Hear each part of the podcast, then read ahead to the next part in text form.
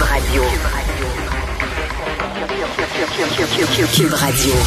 En direct à LCN.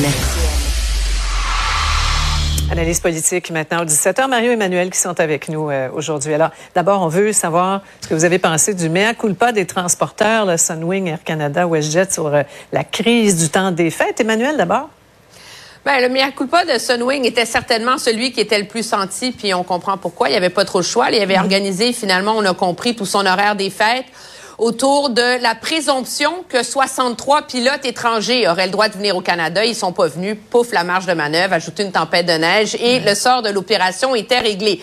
Donc, dans le cas des autres transporteurs, on est encore dans le nous avons très bien fait dans des circonstances extraordinaires mais nos communications étaient défaillantes. On est un peu tanné d'entendre ça. Euh, L'idée que euh, les passagers sont mal informés, savent pas ce qui arrive, c'est pas nouveau ça, et c'est surprenant qu'en 2023 les transporteurs aériens en soient encore là. Ce qu'on a aussi compris, puis je pense que ça c'est important, c'est que la faute, cependant, n'est pas entièrement sur les épaules des transporteurs aériens, mm. mais qu'il y a aussi des problèmes d'organisation, d'infrastructure dans les aéroports. Où on a essayé de faire face à des conditions extraordinaires mais où, quand même, on a eu des problèmes de logistique, d'approvisionnement, de bris d'équipement.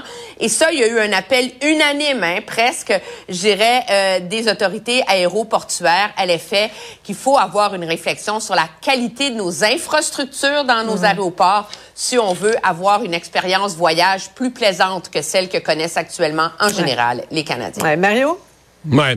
Ben, je note aussi euh, le passage du ministre El Gabra qui lui a annoncé quand même une révision parce que j'ai été très critique ces derniers jours de l'application de la charte des droits des voyageurs. En fait, je devrais peut-être dire la non-application parce que dans tellement de cas, euh, ça s'applique pas. C'est-à-dire que les amendes données aux compagnies aériennes ou les compensations aux voyageurs qui n'ont pas reçu un service acceptable, ou dans certains cas, dans le cas d'annulation, qui n'ont pas reçu de service du tout, les compensations sont minimes, euh, absentes dans beaucoup de cas. Les compagnies s'en sortaient avec des faux motifs de sécurité. Alors, le ministre a reconnu... le NPD disait faut que ça devienne la norme, mais non pas l'exception. Exactement. D'abord, il a dit le motif de la sécurité, on ne pourra plus l'utiliser faussement. Ça, il a clarifié ça. Et mhm. deuxièmement, il s'est dit prêt à, à, renouveler, à renouveler le travail. D'ailleurs, c'est d'habitude, on, on, va toujours dire qu'on corrige une loi de l'ancien gouvernement, mais là, c'est une loi de son propre gouvernement. C'est un peu un désaveu du mhm. travail qu'avait fait son collègue, le ministre Marc Garneau. Si j'ai un petit point où je peux défendre Sunwing, c'est intéressant.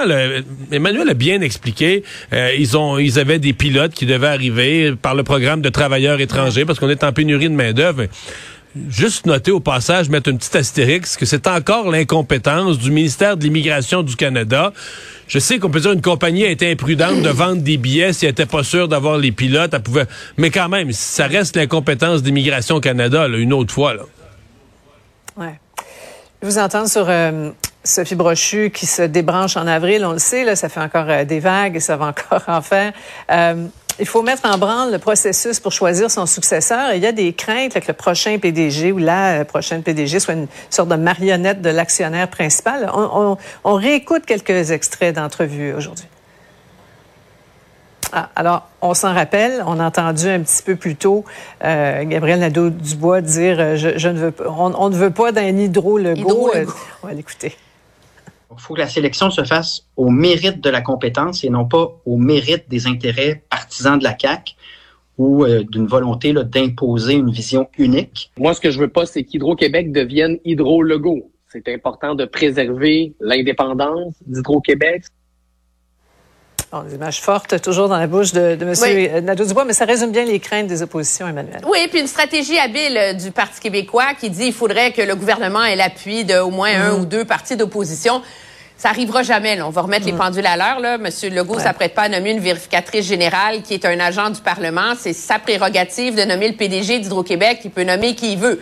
Mm. Sauf que l'opposition, en menant la charge sur ce front-là, essaie et est probablement en train de créer les conditions dans lesquelles ça deviendrait extrêmement difficile pour Monsieur Legault mm. de favoriser une candidature plus politique que purement compétente. Et je pense que c'est ça le but euh, de l'opposition là-dedans. Et à cet égard, c'est une bonne tactique de leur part d'aller de l'avant avec ces, ces demandes-là. On indique au gouvernement, on vous surveille. On vous a à l'œil. On vous a à l'œil. Hein, Mario, c'est un peu ça. Oui, absolument. Mais ils ont raison. Il faut nommer une personne euh, pour sa compétence. Il faut nommer une personne qui est mhm. capable, qui a assez de stature pour avoir une indépendance. Les oppositions vont aussi, par exemple, avoir à faire leur lit sur le front, là, sur le fond, pardon. Ils ont, ils ont eu leurs, inco leurs incohérences. Ils veulent tout électrifier, mais ils sont pas clairs. Est-ce qu'il faut produire plus d'électricité?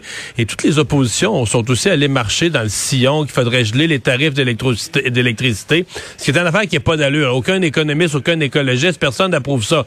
Donc, les oppositions sur Hydro-Québec, là, elles ont raison, mais vont devoir elles-mêmes faire un travail sérieux de développer, OK, euh, au-delà de chialage, comment vous verriez le développement hydroélectrique du, du Québec? Ça, je pense que c'est un devoir qu'elles vont devoir faire.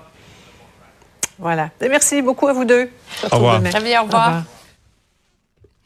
Ah, voilà, c'est ce qui conclut notre émission euh, d'aujourd'hui. Merci d'avoir été euh, des nôtres. On se donne rendez-vous pour une nouvelle émission dans la neige, dans la tempête, peut-être demain 15h30.